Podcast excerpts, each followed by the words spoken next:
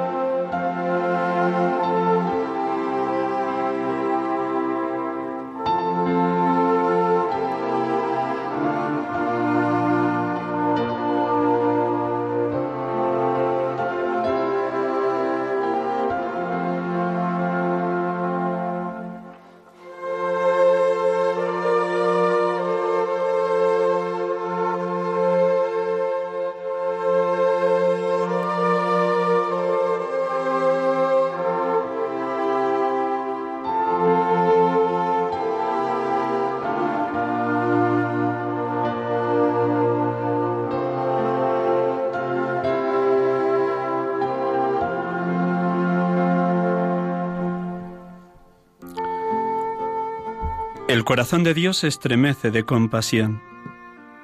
En esta solemnidad del Sagrado Corazón de Jesús, la Iglesia presenta a nuestra contemplación este misterio. El misterio del corazón de un Dios que se conmueve y derrama todo su amor sobre la humanidad. Un amor misterioso que en los textos del Nuevo Testamento se nos revela como inconmensurable pasión de Dios por el hombre no se rinde ante la ingratitud, ni siquiera ante el rechazo del pueblo que se ha escogido. Más aún, con infinita misericordia, envía al mundo a su Hijo unigénito para que cargue sobre sí el destino del amor destruido, para que, derrotando el poder del mal y de la muerte, restituya la dignidad de hijos a los seres humanos esclavizados por el pecado. Todo esto en caro precio. El Hijo unigénito del Padre se inmola en la cruz. Habiendo amado a los suyos que estaban en el mundo, los amó hasta el extremo. Símbolo de ese amor, que va más allá de la muerte, es su costado atravesado por una lanza. A este respecto, un testigo ocular, el apóstol San Juan afirma, uno de los soldados le atravesó el costado con la lanza y al instante salió sangre y agua.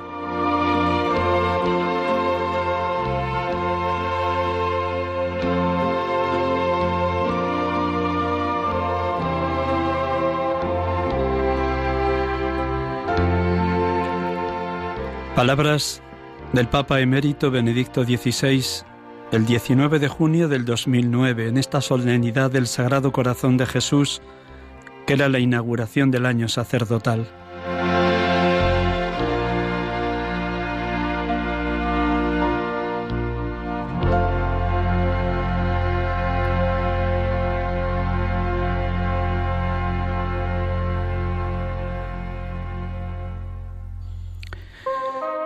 Buenas tardes, hermanos, amigos de Radio María. Aquí les acompañamos en directo en este programa de cada tarde de domingo de 6 a 7, sacerdotes de Dios, servidores de los hombres, en este último domingo del mes de junio, en este decimotercer domingo del tiempo ordinario. Nos acompaña en los estudios, luego lo presentaré con mucho más detalle, Guillermo Cruz Fernández Castañeda, sacerdote de la Archidiócesis de Madrid, y entre las distintas y múltiples tareas, una de ellas, conciliario de la Hospitalidad de Lourdes, y Guillermo también es director espiritual del Seminario Conciliar de Madrid. Buenas tardes, Guillermo. Buenas tardes, Miguel Ángel. Pues bienvenido, gracias por prestarnos este rato de la tarde del domingo, después de la comida familiar, y gracias por estar aquí compartiendo tu vida, tu ministerio y las múltiples, seguro, que alegrías que Dios te ha regalado en estos 20 años de sacerdocio. Hombre, pues sí, y, bueno, y es una alegría estar aquí contigo, bueno, luego hablaremos, pero que tanto has tenido que ver en que yo sea sacerdote. Bueno, el Señor lo hace todo, uno pobres. Pues bien, hermanos, como cada domingo, vamos a empezar orando. Guillermo va a proclamar el Evangelio de este domingo, aunque las tres lecturas, tanto la del libro de los Reyes como la de Gálatas 5, como este momento culminante de Jesús subiendo a Jerusalén en el Evangelio según San Lucas, son tres impresionantes lecturas porque la palabra de Dios viva y eficaz, tajante como espada de doble filo, siempre habla de tú a tú, de corazón a corazón, del corazón de Cristo al corazón del creyente, para que haya una fusión de corazones, como le sucedió al discípulo amado que recostó la cabeza en el pecho de Jesús, y esa intimidad con el amado, con el esposo, con el amigo, le posibilitó que pudiera contemplar el costado abierto después de que Jesús había muerto en la cruz. Pues con estas pequeñas introducciones situamos un instante de oración y Guillermo nos va a proclamar el Evangelio de este decimotercer domingo. Un instante en silencio para que esta música que Javier amistosamente nos coloca nos ayude a todos a crear clima y ámbito orante.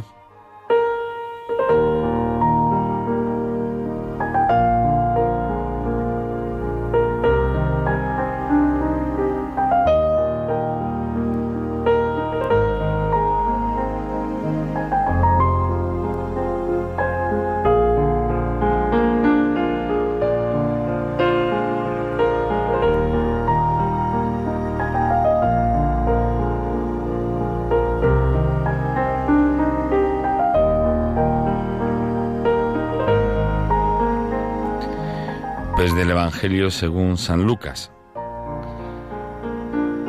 Cuando se iba cumpliendo el tiempo de ser llevado al cielo, Jesús tomó la decisión de ir a Jerusalén y envió mensajeros por delante. De camino entraron en una aldea de Samaria para prepararle alojamiento, pero no lo recibieron porque se dirigía a Jerusalén. Al ver esto, Santiago y Juan, discípulos suyos, le preguntaron, Señor, ¿quieres que mandemos bajar fuego del cielo que acabe con ellos? Él se volvió y les regañó y se marcharon a otra aldea. Mientras iban de camino, le dijo uno, Te seguiré a donde vayas. Jesús le respondió, Las zorras tienen madriguera y los pájaros nido, pero el Hijo del Hombre no tiene donde reclinar la cabeza. A otro le dijo, sígueme. Él respondió, déjame primero ir a enterrar a mi padre. Le contestó, deja que los muertos entierren a sus muertos. Tú vete a anunciar el reino de Dios. Otro le dijo, Te seguiré, Señor, pero déjame primero despedirme de mi familia.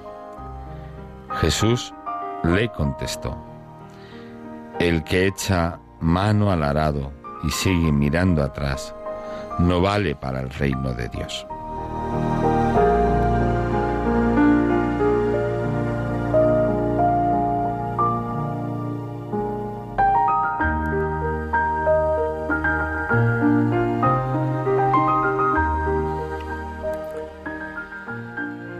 Bendito y alabado seas, Padre, porque nos llamas a la libertad. Nos concedes ser libre del pecado y de la muerte, con la muerte y la resurrección de tu Hijo. Gracias, Padre, porque hemos sido llamados a la verdadera libertad, la libertad de los hijos de Dios, que consiste en cumplir en todo, hasta en lo más pequeño, tu santa voluntad. porque sabes muy bien, infinitamente mejor que nosotros, lo que más nos conviene, lo que nos libera del mal, y cuál es el proyecto de vida que desde toda la eternidad habías trazado para con cada uno de nosotros desde el amor y desde la verdad. Gracias por considerarnos hijos tuyos, hijos adoptivos en el Hijo unigénito. Bendito y alabado seas Jesucristo, porque nos enamoras y nos conquistas, y nos conquistas desde la libertad que ofreces a cada persona, nos llamas a tu seguimiento por iniciativa personal, no nuestra, porque siempre eres tú quien nos ha llamado, nos ha elegido y nos ha consagrado. Eres tú quien unes tu corazón a nuestro corazón siempre buscador del amor y de la verdad, siempre sediento de plenitud, para que seamos discípulos muy amados por ti, amigos y hermanos, pidiéndote todos los dones del Espíritu Santo y todos los frutos que nos haga capaces de irradiar amor, alegría, paz, paciencia, servicialidad y bondad a todos cuantos nos rodean. Alabado y bendito seas Jesucristo, porque quieres que nos dejemos envolver por ti y que lo dejemos todo como tú propones a estos tres que quieren seguirte, que nosotros también, como Eliseo, seamos capaces de quemar las naves y mirarte a ti como único tesoro, como perla preciosa, que nosotros también, como Eliseo, seamos capaces de sacrificar los bueyes y ofrecerlos en comida a la familia, significando que desde ahora, para él, solo era importante vivir la voluntad del Padre. Gracias, Señor Jesús. Y bendito y alabado seas, Espíritu Santo, Paráclito, dedo de la mano de Dios, porque nos invitas a caminar en ti contigo, llenos de tu amor, penetrados de tu sabiduría y tu fortaleza, para rechazar todo aquello que es enemigo de nuestra naturaleza humana, la carne, el mundo y el demonio, y para que con tu gracia, tu fuerza y tu poder venzamos todo aquello que nos separa de la voluntad divina.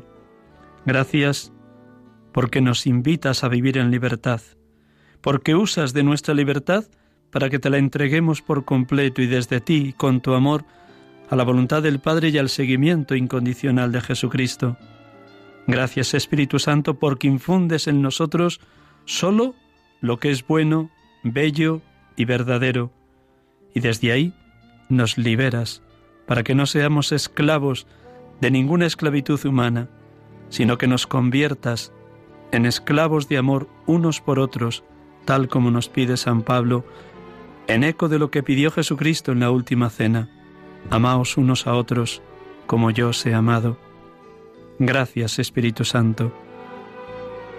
Alabado y bendito seas, oh Dios Padre, oh Dios Hijo, oh Dios Espíritu Santo, Santísima Trinidad, Dios Amor, perfectísima comunión de las tres personas, porque vivís, moráis en cada uno de nosotros, estáis en cualquier comunidad cristiana, en cualquier grupo eclesial, favoreciendo que seamos también expresión de vuestro amor, de vuestra comunión, de vuestra unidad.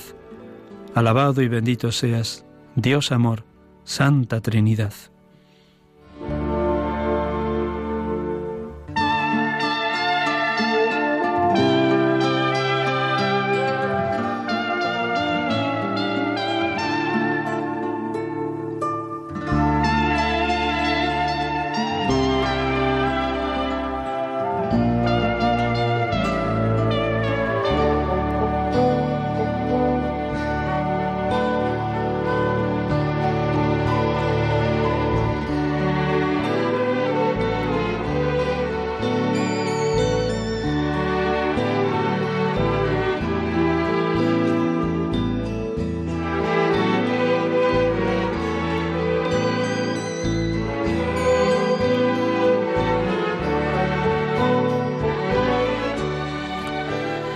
Estamos aquí con ustedes en directo desde los estudios de Radio María en Paseo Lanceros, aquí en Cuatro Vientos, Madrid.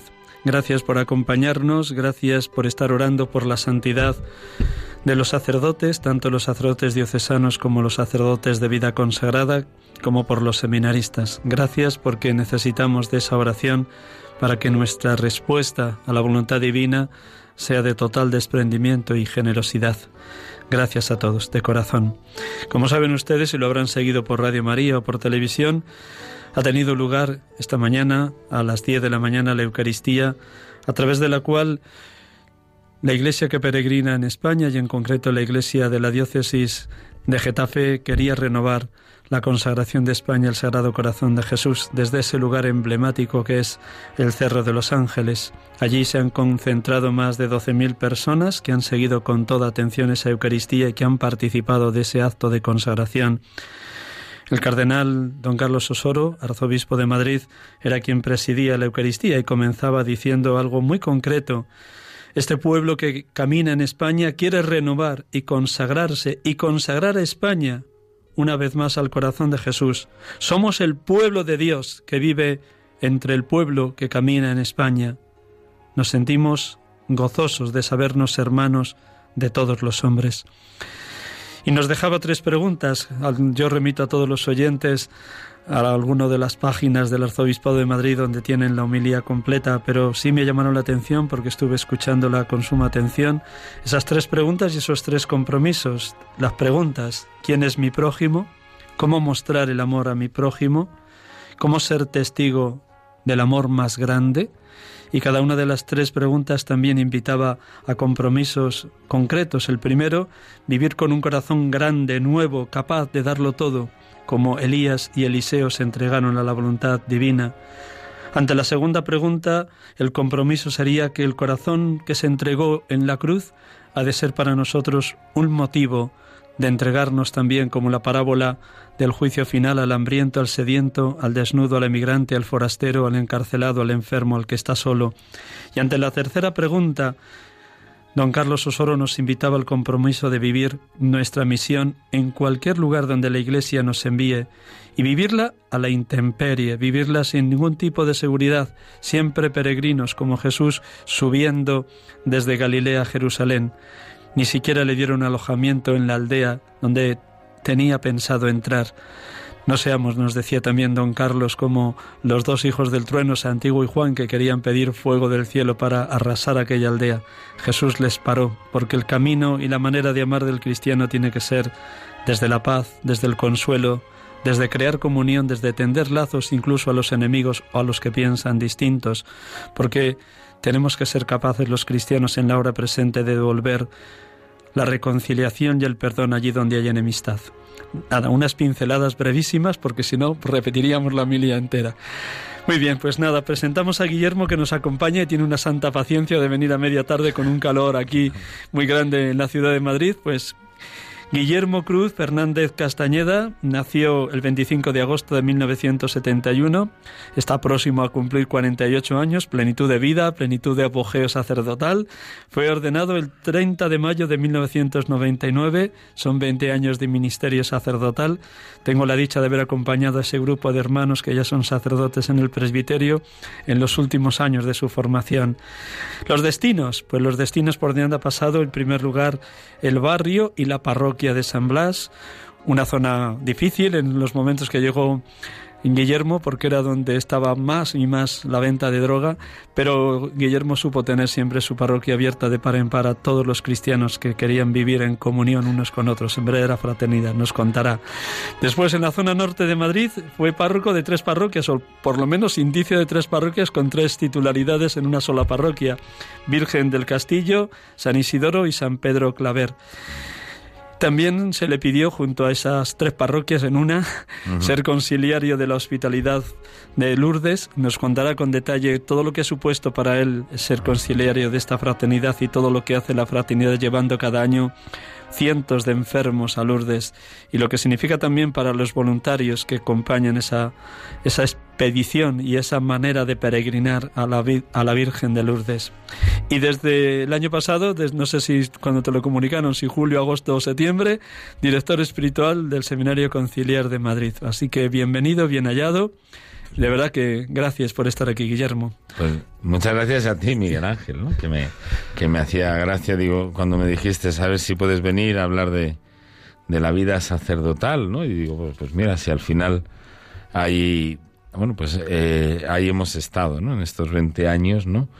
Hemos estado desde que salí de tus manos en el Seminario Diocesano de Madrid. Ya Sí, Miguel Ángel acaba de hacer un gesto de mover la mano porque, porque el padre espiritual llegó a padre espiritual porque tuvo que lidiar con gente muy pesada y nosotros básicamente éramos pesados. Luego ya hemos hecho... Ha habido gente Nos hemos reconciliado. ha habido gente que ha hecho cosas buenas, pero éramos bastante pesados. No, guerreros, guerreros. Éramos guerreros, bueno, pero... Más cuando os ponen seis años en vez de cinco. Sí, pero bueno... Qué duro. Pero disfrutamos mucho y es verdad que le debemos mucho al, al seminario de Madrid, al seminario que vivimos, ¿eh? en ese seminario donde pues estabas tú, estaba bueno, pues, Andrés García de la Cuerda y otros compañeros. estaba también don Francisco Pérez, el hoy obispo de, de Pamplona. Y entre todos nos fuisteis, nos fuisteis... Puliendo un poquito. Puliendo. Lo que nos dejasteis. Lo que dejamos. Luego, a mí la, la confianza que ahora me da ahora que he vuelto yo al seminario es saber que con el tiempo uno redescubre tantas enseñanzas que, que, nos habíais ido dejando ¿no? en el corazón. Eso yo creo que sí. ¿eh? Eso, Gracias. Eso siembra, siempre es el Señor el que siembra. Pues el Señor es el que siembra y el Señor es el que hace florecer, ¿no? Y cosas que a veces no comprendíamos. Nosotros como éramos muy como Santiago y Juan, éramos hijos del trueno. Éramos muy hijos del trueno. además nuestro curso era, era especialmente guerrero. Guerrero en ese sentido pero a veces decías, bueno, ¿cómo me han mandado a la parroquia? No, no, no, no había, no había, no, no te había, no te había apuntado, ¿no? Porque pensando en los lugares que he estado de sacerdote, efectivamente empecé en la parroquia de San Blas, pero el año de diaconado, eh, ¿te acuerdas que le hice la, la parroquia de la Santísima Trinidad? ¿no? Ahí, sí, que ya han fallecido los dos sacerdotes que, con los, que viviste aquel año. Exactamente, que vivimos ahí con Ignacio y Luis. Ignacio y Luis, que tú les conocías. Y bueno, que era una parroquia, era una parroquia que, que te exigía bastante, ¿no? Y yo me acuerdo que cuando yo iba para allá, además era la parroquia que llevaba el tanatorio. Yo, yo me acuerdo que salía del seminario diciendo, pues qué alegre me tienen que ver que el primer lugar que me toca es el tanatorio. y que fue para mí una de las grandes enseñanzas. ibas a inyectar mucha esperanza a las familias cuando ibas a la sala, seguro. Pues ahí, ahí fue, pero fue un monto de Dios, ¿no? Pero al principio estabas perdido y ahora, ya ahora yo recuerdo eh, e, ese año también, pues con todo lo recuerdo también gozosamente, como recuerdo todos los lugares, los compañeros sacerdotes que he tenido, ¿no? En, tanto en, las parroquias como en las arciprestazgos, ¿no? Que también han sido muy importantes y la relación de amistad con, con sacerdotes muy diferentes y muy, distintos, muy, diferentes, ¿no? Ahí en San Blas. Yo recuerdo con uno con el cual teníamos primero una amistad, una relación ya bastante buena, de habernos echado mano, pues cubriéndonos cuando uno iba de campamentos y demás, y luego en algún momento que hubo algún problemilla. Y bueno, yo me acuerdo mucho de él porque eh, yo que soy hijo de militar, ¿no? Y, y bueno, pues que siempre habíamos vivido pues todo el tema del terrorismo y demás. Me acuerdo que vino un día un sacerdote venezolano, recién llegado a España, y pregunta, bueno, pero ¿me podéis hablar de qué ocurre en el País Vasco? Y él empieza hablando diciendo, yo tengo un hermano en la cárcel porque, que es de Ribatasuna. Y yo le dije, ah, pues mi padre era, era militar, tal. Y claro, nos quedamos mirando diciendo, si nos hubiéramos conocido él me hubiera pensando en aquí viene el hijo del militar y yo hubiera pensado y aquí viene el batasuno, en la vida hubiéramos hablado, ¿no? Y, y estas cosas de pronto aprender a saltar, ¿no? El uno encima del otro y empezar a comprender, a mirar, ¿no? Cómo desde la fe, desde, pues tal vez desde el ejercicio del ministerio, encontrábamos caminos para ir juntos, ¿no? Fíjate, es una experiencia que ahora me, me ha venido y en eso me ayudó mucho yo creo que el seminario de Madrid. Es decir, bueno, es verdad que cuando uno entra en el seminario siempre entra con las ideas, bueno, las ideas, eh, tienes como, como imágenes muy claras de lo que hay que hacer, bueno, pues como todo el mundo cuando es joven, ¿verdad? Y me acuerdo que siempre discutíamos con vosotros, no, hay que ser siempre más claros, hay que... Bueno, y en cambio, pues muchas veces en el seminario se nos enseñó a amar a toda la iglesia, ¿no? no solamente a la iglesia de la que veníamos, ni las ideas, sino ir más a fondo. Entonces esas son cosas que aprendíamos.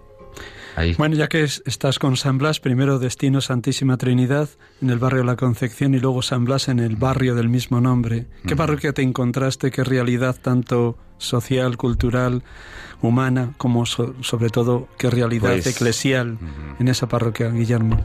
Pues la parroquia de San Blas era una, es una parroquia y vamos, sí creo que se puede decir ahora también, ¿no? Ahora están haciendo ahí una unidad pastoral con las parroquias al lado, ¿no? Con San Joaquín, Virgen del Mar, eh, también la Candelaria y, etcétera, ¿no? Em, era, era muy llamativo porque socialmente, efectivamente, el barrio era un barrio muy, muy sencillo. Eh, yo cuando llegué eh, eh, la, venta de droga de, que había en la, en la calle, en la avenida de Guadalajara, eso ya había terminado, ya, ya estaban empezando a construirse las rosas, ya se estaban construyendo. Entonces esa venta de droga ya no estaba tan fuerte en el barrio, pero quedaba una grandísima herida, ¿no? Eh, había, recuerdo a un, a un chico que me enseñó una foto de su clase, un, señor que lado la tendrá unos 60 años, unos 10 años mayor que yo. Y, y cuando me enseña la foto, me dijo, mira, te lo voy a explicar rápidamente. De toda mi clase, yo y otro chico somos los dos únicos que nunca tuvimos nada que ver con la droga.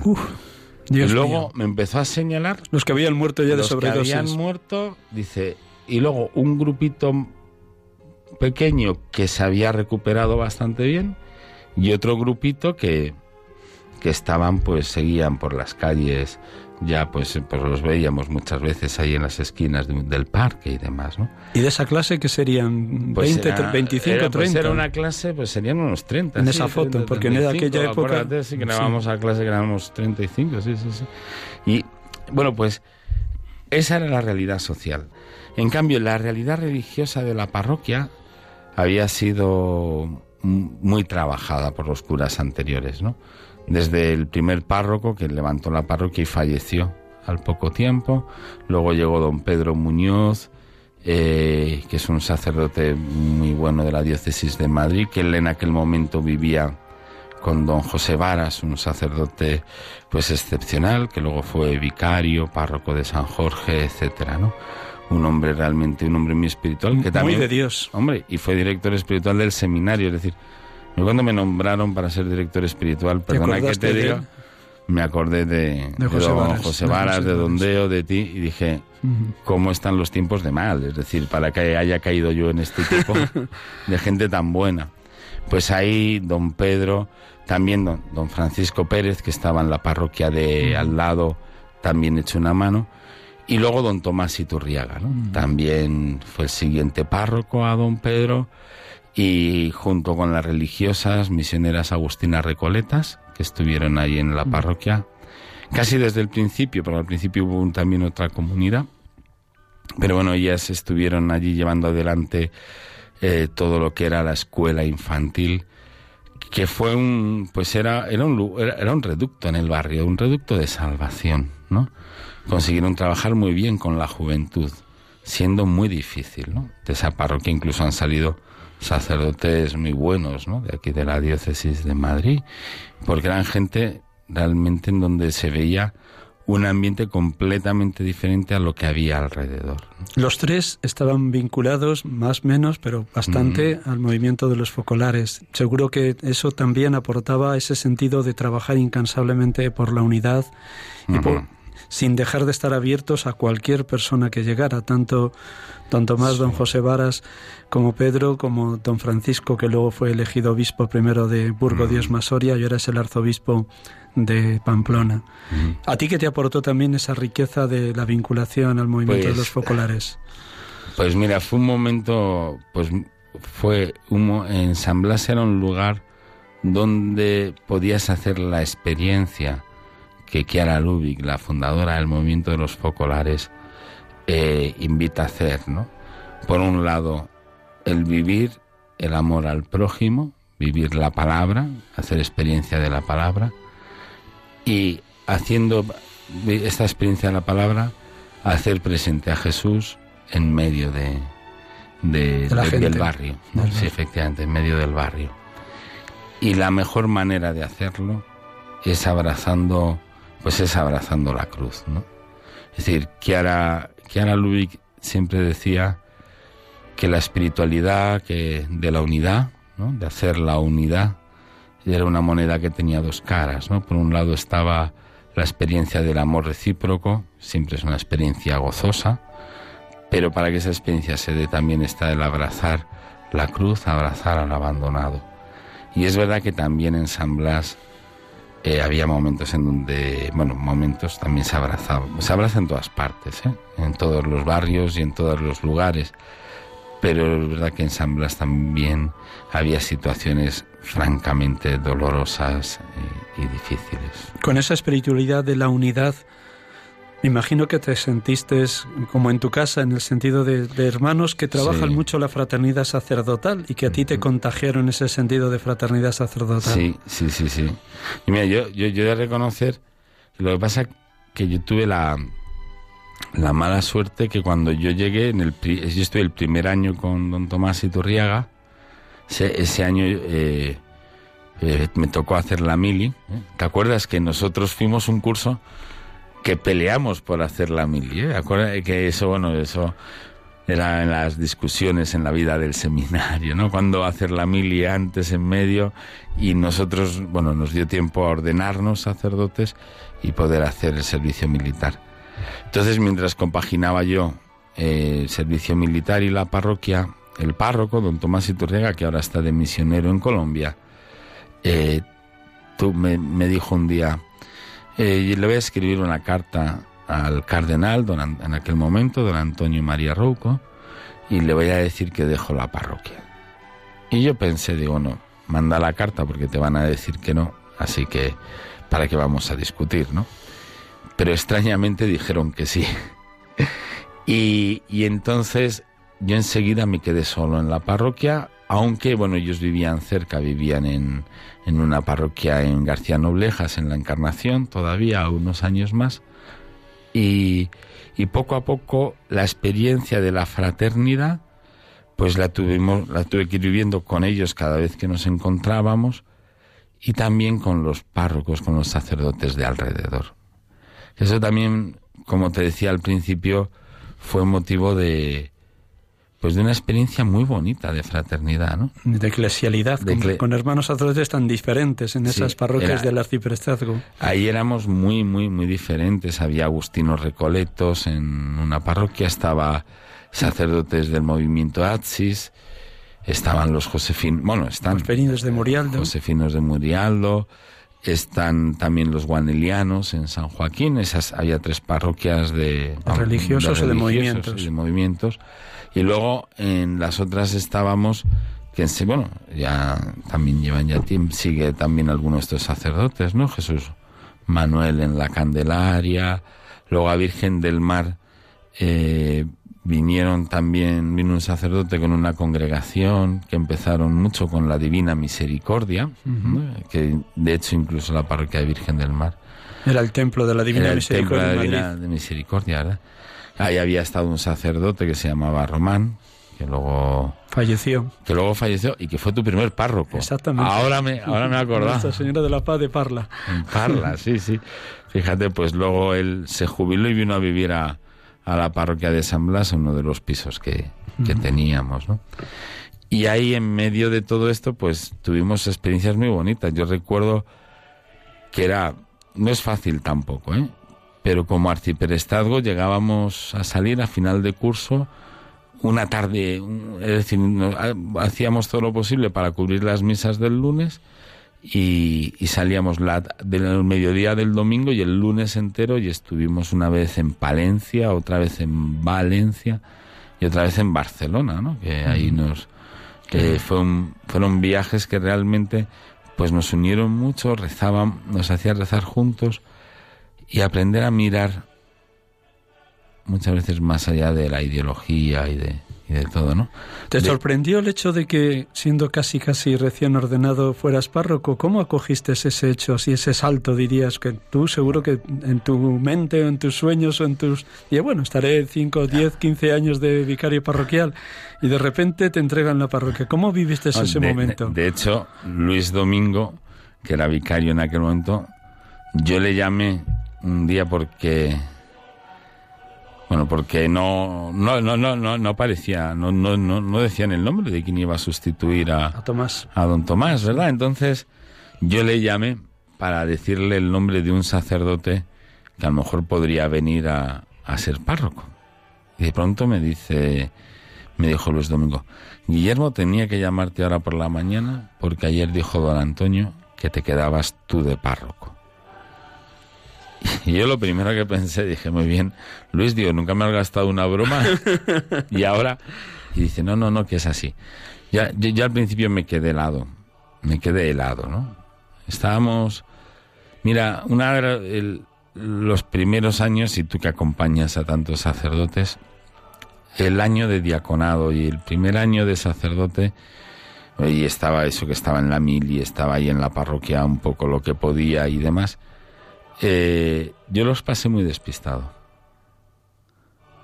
Eh, antes en un momento cuando me decías cuál es la experiencia más, más dura de la vida sacerdotal, eh, digo, yo creo que la experiencia más dura que podemos contar y, y además yo creo que es tal vez la, profundamente sea lo más duro, es algo que a mí enseguida se me hizo muy evidente, que son mis límites. ¿no? Cuando, cuando yo estuve en la parroquia de la Trinidad me di cuenta de que tenía muchos límites yo, ¿eh? de que eran bastante grandes. Y luego, cuando llegué a San Blas, cuando me quedé solo en la parroquia, yo tenía una frase que era, ¿qué se ha hecho hasta ahora? Vamos a seguir haciéndolo. Que me dicen que se ha hundido la parroquia. Bueno, ¿se ha hundido esta parroquia alguna vez? Bueno, vamos a seguir adelante. Entonces al principio me daba cuenta de mis límites, de, de, de lo despistado que podía estar. Y poco a poco el ejercicio de, bueno, de, de ser sacerdote allí, es verdad que acompañado y, de- y le tengo un cariño y un gran recuerdo al diácono permanente, ¿no? Julián López de Prado, que estuvo conmigo todos los años de bueno, él ya estaba en la parroquia cuando yo llegué, pues acompañado de Julián, acompañado de las monjas, acompañados de estos sacerdotes, pues poco a poco el Señor fue poniendo cosas en el camino para que me fuera centrando, para que fuera descubriendo qué era lo importante. Decir, porque ya te digo que al principio me quedé completamente perdido ¿eh? y, y bueno, y, y luego fue ese, ese caminar con otros el que me fue también mostrando ¿no? Mucho lo que era la voluntad de Dios. ¿no? Aprender a ser pastor según el corazón de Cristo. Os daré pastores según mi corazón. Sí, es verdad, ¿no? Es decir, ahí, eh, en, en muchos lugares de Europa, realmente hoy es un día de la, la jornada de santificación sacerdotal, ¿no? De hecho, a nosotros nos llamó la atención cuando el año sacerdotal empezaba y se concluía en el Día del Sagrado Corazón. Porque en España estábamos acostumbrados a que fuera el día de Jesucristo, sumo y eterno sacerdote. Y en muchos países de Europa es el día del Sagrado Corazón de Jesús. Eh, pues exactamente, y, y ahí es en donde, pues, pues ese ser fruto del corazón de Cristo, ¿no? Ese, hacer esa expresión que recordaba el Papa Francisco en el primer mensaje, yo creo que fue de Cuaresma, a mí me conmovió. Estoy hablando de memoria, a lo mejor fue el segundo año, cuando dijo ese de, dijo ese terminar con esta, ¿cómo se llama? El eh, letanía, ¿no? Decir, eh, Sagrado Corazón de Jesús, En vos confío. ¿no? Y haced mi corazón semejante al Al vuestro, vuestro. ¿no? Pues yo creo que la vida sacerdotal tiene mucho de eso. Hace mi corazón semejante al vuestro. Vamos a avanzar porque los minutos, como ves en la radio, corren. ¿Cómo llegó el conocimiento de la hospitalidad de Lourdes? Si estabas vinculado a ella antes de ser nombrado conciliario o de repente te dicen, oye, tienes que asumir esta responsabilidad sin haber tenido ninguna vinculación. Y ya de paso, ¿qué te ha aportado? ¿Qué riqueza estás recibiendo a través de acompañar dos veces al año durante varios días a la hospitalidad y todo ese grupo inmenso de enfermos y de voluntarios que acompañan a los enfermos, tanto en mayo como en octubre, allá a la gruta? Pues, pues mira, eh, la hospitalidad de Lourdes fue algo que me ayudó también a centrar, a centrar bien la, ¿Cuántos también la vida llevas sacerdotal. de, de- de conciliario? De conciliario llevo cuatro, pero la primera vez que fui fue en el año 99, recién ordenado. Yo cuando llego a la parroquia Me dijo don Tomás, me dice Guillermo, a don, eh, don Tomás, y además esto es muy propio también de los focolares, siempre le gustaba que fuéramos juntos. Y eso es una cosa que yo he intentado también, ¿no? Es decir, con el sacerdote con el que estás, se hace la peregrinación de la parroquia juntos, ¿no? Y dice, nos vamos con la hospitalidad de Lourdes. Yo conocía la hospitalidad de Lourdes y a mí me, a mí me aterraba. Me, me aterraba un poco la imagen que tenía de la gente. Pero en el año 99, cuando fui, me di cuenta que era gente, había gente que me sorprendió en su entrega, en su capacidad, los enfermos, y para mí fue un palizón de vida sacramental en el sentido de las celebraciones, de las confesiones y de la escucha, ¿no? Lo recuerdo como que no había tiempo para escuchar a tanta gente. Y bueno, eso quedó ahí y luego pude volver ya en el año 2004 y ya desde ininterrumpidamente. ininterrumpidamente. Has acompañado siempre la hospitalidad. He estado Cuenta a nuestros oyentes que no lo sepan, algunos sí lo mm. saben, en qué consiste la hospitalidad de Lourdes. Bueno, pues la hospitalidad de Lourdes es eh, la hospitalidad de Lourdes de Madrid, pero bueno, las hay en, muchas... bastantes diócesis En muchísimas diócesis. Es, digamos, una institución que se encarga de llevar enfermos a peregrinar a Lourdes. Ese es el sentido propio nuestro, es decir, el acompañamiento de los enfermos, posibilitar a los enfermos que puedan peregrinar a Lourdes. En Madrid fue conocido el tren de la esperanza, precisamente hasta el año 99. Yo pues tuve la oportunidad de ir en el que fue el último tren que se organizó, luego ya pues después de diversos problemas y de dificultades, también el tráfico de trenes se fue multiplicando de lo de los trenes regionales, etcétera, ¿no? Entonces han empezado a ir en autobuses y Madrid organizaba y organiza dos peregrinaciones. Una en octubre, siempre con un toque muy juvenil, porque es cuando empiezan los universitarios las clases, cuando tienen más tiempo, y la otra en mayo, que es la clásica, que era la que se venía haciendo habitualmente siempre en las cercanías del puente de San Isidro, más o menos. El año que viene iremos a final de mayo, pero vamos, siempre se intenta que sea San Isidro. La hospitalidad es una asociación de laicos ¿eh? Y, como tal, bueno, pues tienen, yo estoy de conciliario, es decir, yo acompaño pues a, a la presidenta, en este caso la presidenta es Miriam Goizueta, y al consejo, pues a mí me toca ir acompañándoles, ¿no? Que es tal vez otra de las palabras claves de la vida sacerdotal, que es la, el acompañar, ser testigos de, pues de tantas obras buenas y de tantas cosas, ¿no? Que, ¿Qué te ha aportado? Tantos viajes con los enfermos y con los voluntarios. Mm. Y además de escuchar mucho, como has dicho antes, que no tenías ni tiempo, que me imagino que eso sigue siendo mm-hmm. el pan nuestro de cada día. Y bueno, aunque te toque como conciliario también organizar o por lo menos estar presente en todas las celebraciones. ¿Qué te han aportado tanto los enfermos como los voluntarios, Guillermo?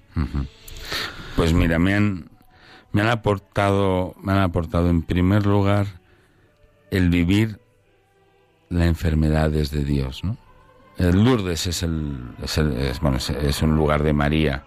Eso es algo, eso es algo fundamental que no, que no podemos olvidar. Pero es un lugar mariano donde la debilidad, donde la pobreza es sanada, es querida. Y yo, por un lado, me encontré también sanado, querido, ¿no? Por María, descubrir también cuál era mi pobreza. Y por otro lado, y por otro lado, entender, ¿no? Que la vida se puede ir ofreciendo. Que también la vida se va ofreciendo.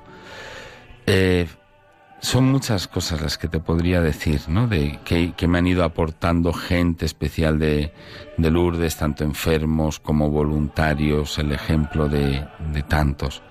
Pero al final todo se reduce, o vamos, o todo lleva, o todo apunta al mensaje que yo creo que es lo esencial de Lourdes, ¿no? E, este venid a beber, venid a lavarse, este sentir, sentirse querido, sentirse acogido en la misericordia de Dios y desde la debilidad.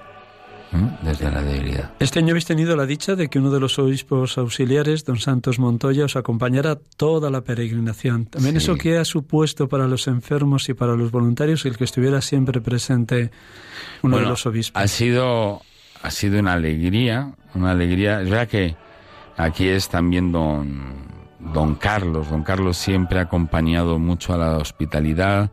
Bueno, ya lo hacía en Santander, pero en todas las diócesis por donde él ha pasado. Y, y, no solamente él ha querido acompañarnos, sino que él mucha, bueno, pues también don Juan Antonio Martínez Camino nos acompañó hace unos años, don Carlos intenta venir un día con nosotros y este año tuvimos efectivamente la sorpresa de que don Santos de pronto me dijo, no, ya que voy, voy entero. Pues mira, ha sido una delicia. Ayer alguien coincidió con don Santos Montoya, el obispo auxiliar de Madrid, en una celebración y ponía un mensaje a un grupo de hospitalarios. Qué alegría me he encontrado con don Santos, tan encantador como estaba en Lourdes, me lo he encontrado aquí en Madrid.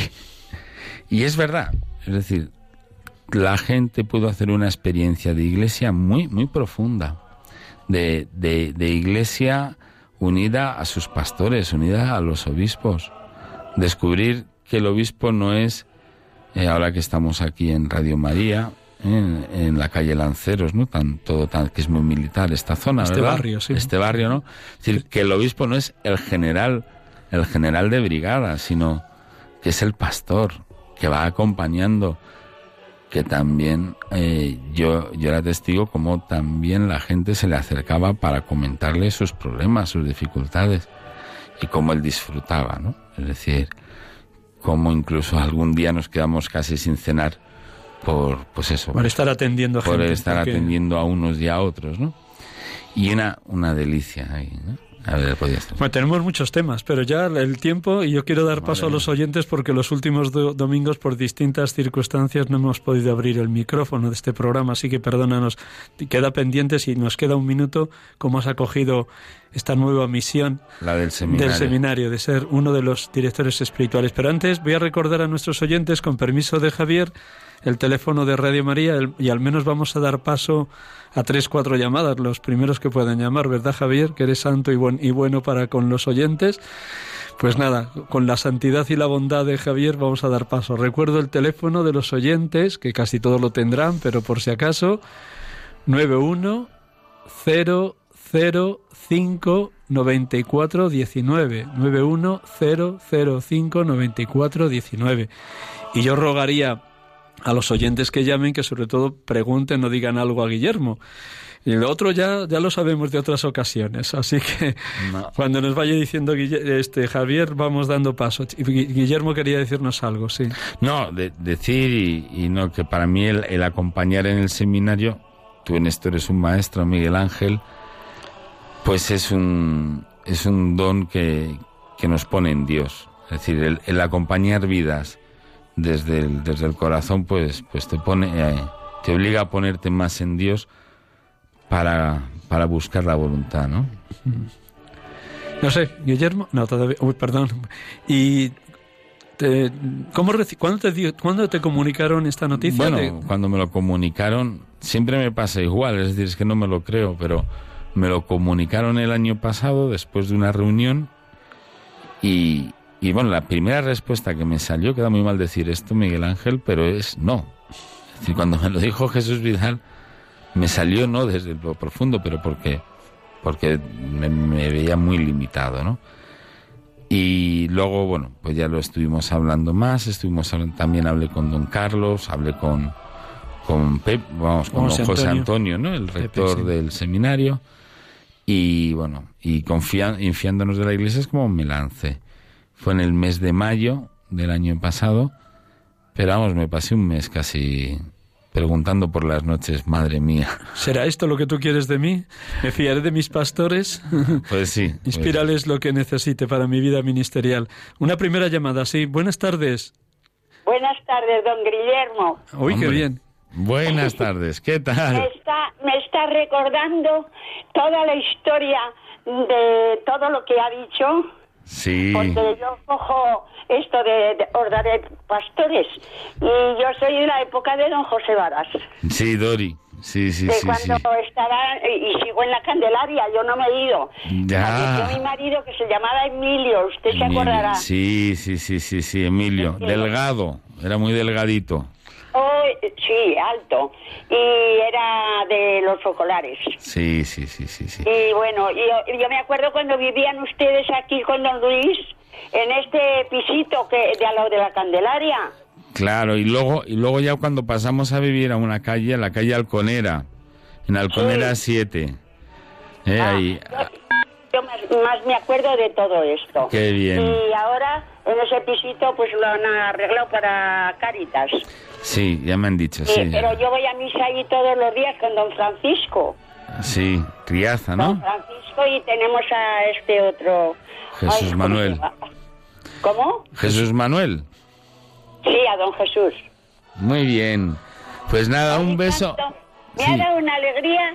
Pues, Vamos, pues- estoy con la pierna muy mal, que, que, que me ha venido una cosa muy mala. Vale. Y por, por tomarme unas pastillas eh, eh, a- al revés de lo que me lo dijo la doctora. Bueno. Y yo no- que iba a ser un- una tromboflebitis. Pues nada, dale, tómate bien Eh, las eh, pastillas y un beso. Un beso, muy fuerte, Dori. ¿eh? Perdona porque tenemos más llamadas. Un abrazo fortísimo, Dori. Gracias por tu llamada. Una segunda llamada, Roberto de Madrid. Buenas tardes, Roberto. Buenas tardes, reverendo. En primer lugar, decirle que este programa yo lo escucho y veo en usted directamente un hombre bastante intrínsecamente ligado a Cristo, un hombre vocacional que me llega mucho. Pero, como usted decía, había que preguntarle a un Guillermo algo. Va para usted, don Guillermo. Yo he estado en el barrio de la Concepción, en la parroquia de la Santísima Trinidad. Yo conocí a don Luis, a don Ignacio y toda esa gente que me ha dicho que ha muerto. Yo estuve en el movimiento de la Legión de María. ¿Cómo eh, estaba cuando usted estuvo ahí? ¿La Legión de María seguía funcionando, no funcionando? ¿Qué me puede decir al respecto? Bueno, cuando yo llegué, bueno, fue en el año 99, ya, ya de la Legión de en la Legión de María en aquel momento ya no estaba en la parroquia de la Santísima Trinidad.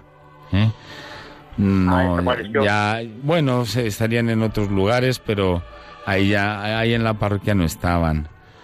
Así que bueno, ahí, ahí estuvimos y nada, pero me ha encantado que haya definido también a Miguel Ángel Arribas, ¿eh? Eh, porque realmente sí que es un, un sacerdote según el corazón de Cristo. Desde luego, los pies y el moverse de un lado para otro lo tiene desde siempre.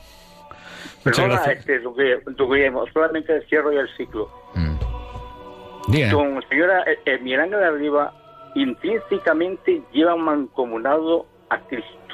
La verdad es que un sacerdote sui generis, sí, hombre muy particular, que contagia con sus palabras, la verdad, Sí, da sí, gusto ser sacerdote, y yo soy sacerdote, profeta y rey, y predico el evangelio porque soy también Bautizado. cristiano. Además de bautizado, eso ya lo veamos todos, los que somos católicos, este, yo soy de un movimiento custodia cristiana. Y eso, lógicamente, pues, hace mucho, ¿eh? Sí, sí, sí, sí, sí. Muchísimas gracias, Roberto, por esas palabras. Sigue orando mucho por los sacerdotes y le diremos a Pedro Pérez, vuestro conciliario de cursillos, que tiene unos maravillosos guerreros de Cristo dentro de Cursillo de Cristiandad. Gracias, Roberto. Muchas gracias. Una última pregunta ya para Guillermo. Bueno, en, est- en estos nueve meses, casi diez ya de- desde septiembre para acá, ¿cómo has ido viviendo este ministerio de director espiritual del seminario? ¿Cómo te vas sintiendo en el equipo de formadores, en la acogida a los seminaristas, en dirigir los retiros, en orientar hacia una vida santa, que es lo que hemos de proponer? Bien, mira, eh, bueno, de, lo que has comentado, de lo que has comentado es una alegría el tema de, del equipo del seminario, del equipo de, de formadores, del equipo de rectores, pues la verdad es que me he sentido pues acogido y, y muy bien. Siempre con sorpresa. ¿eh? Ha sido, para mí este primer año está siendo una sorpresa continua. Por un lado, personalmente me está ayudando pues eso pues a volver a recentrar también y a, volver a mirar mi vida lo que ha sido estos 20 años de vida sacerdotal no ver ver, ver también acentos que, estaban ahí cosas que hay que pulir también ¿eh? ¿Eh? En, mi, vida y luego por otro lado en lo otro cada vez más confiado ¿eh? de que la obra es, de- es- la obra del Señor es decir acompañar a los chicos, escucharles y proponiendo un camino, pero el camino lo tienen que hacer ellos con el Señor. yo no voy a ser quien les tenga, vamos, no, no, no, soy dueño de, de, sus decisiones. ¿no? Siervos inútiles somos en este ministerio tan grande, tan hermoso, pero sí transparencia de Cristo también. Por eso digo que hay, hay que mostrarlo, ¿no? Hay un poquillo en ese sentido. Bueno, muchas gracias Guillermo. Vamos a terminar el programa y vamos a terminar con la oración que nos han ofrecido en el Cerro de los Ángeles. Yo tuve la dicha de estar anoche acompañando la vigilia de oración de los jóvenes y de la adoración nocturna y fue una noche preciosa allí en el cerro. Pues vamos a terminar con la oración que prepararon para este año las Madres Carmelitas del Convento del Sagrado Corazón de Jesús y de Nuestra Señora de los Ángeles allí en el cerro. Oramos con esta oración para que todos nos dejemos tocar, enamorar, fascinar por el corazón de Cristo. Así nos ofrecían esta oración las Madres Carmelitas.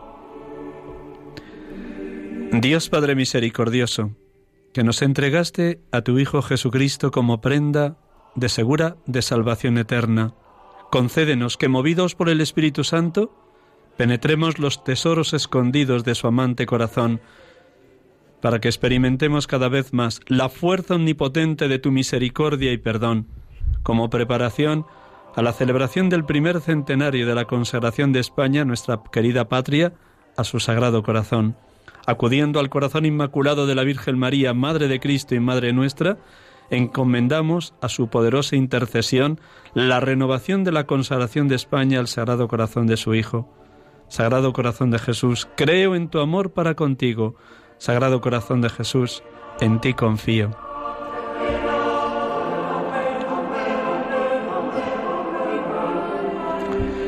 Buenas tardes a todos, queridos oyentes. Nos ha acompañado aquí en directo en los estudios de Radio María Guillermo Cruz Fernández Castañeda, sacerdote de la Archidiócesis de Madrid y actualmente conciliario de la Hospitalidad de Lourdes y uno de los directores espirituales del Seminario Conciliar de Madrid. Buenas tardes, Guillermo. Buenas tardes, Miguel Ángel. Gracias por haber acompañado este programa. Gracias a todos ustedes. Gracias por su oración en favor de los sacerdotes y de los seminaristas. Buenas tardes, buena semana y hasta el próximo domingo, si Dios quiere.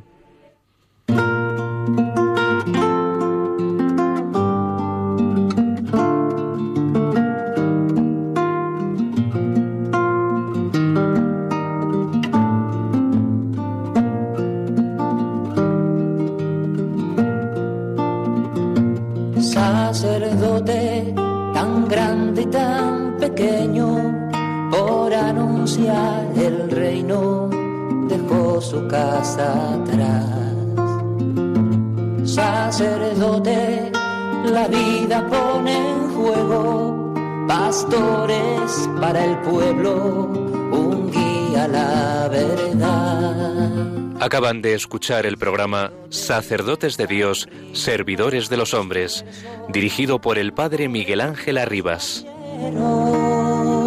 Pues quiere siempre ahora ya.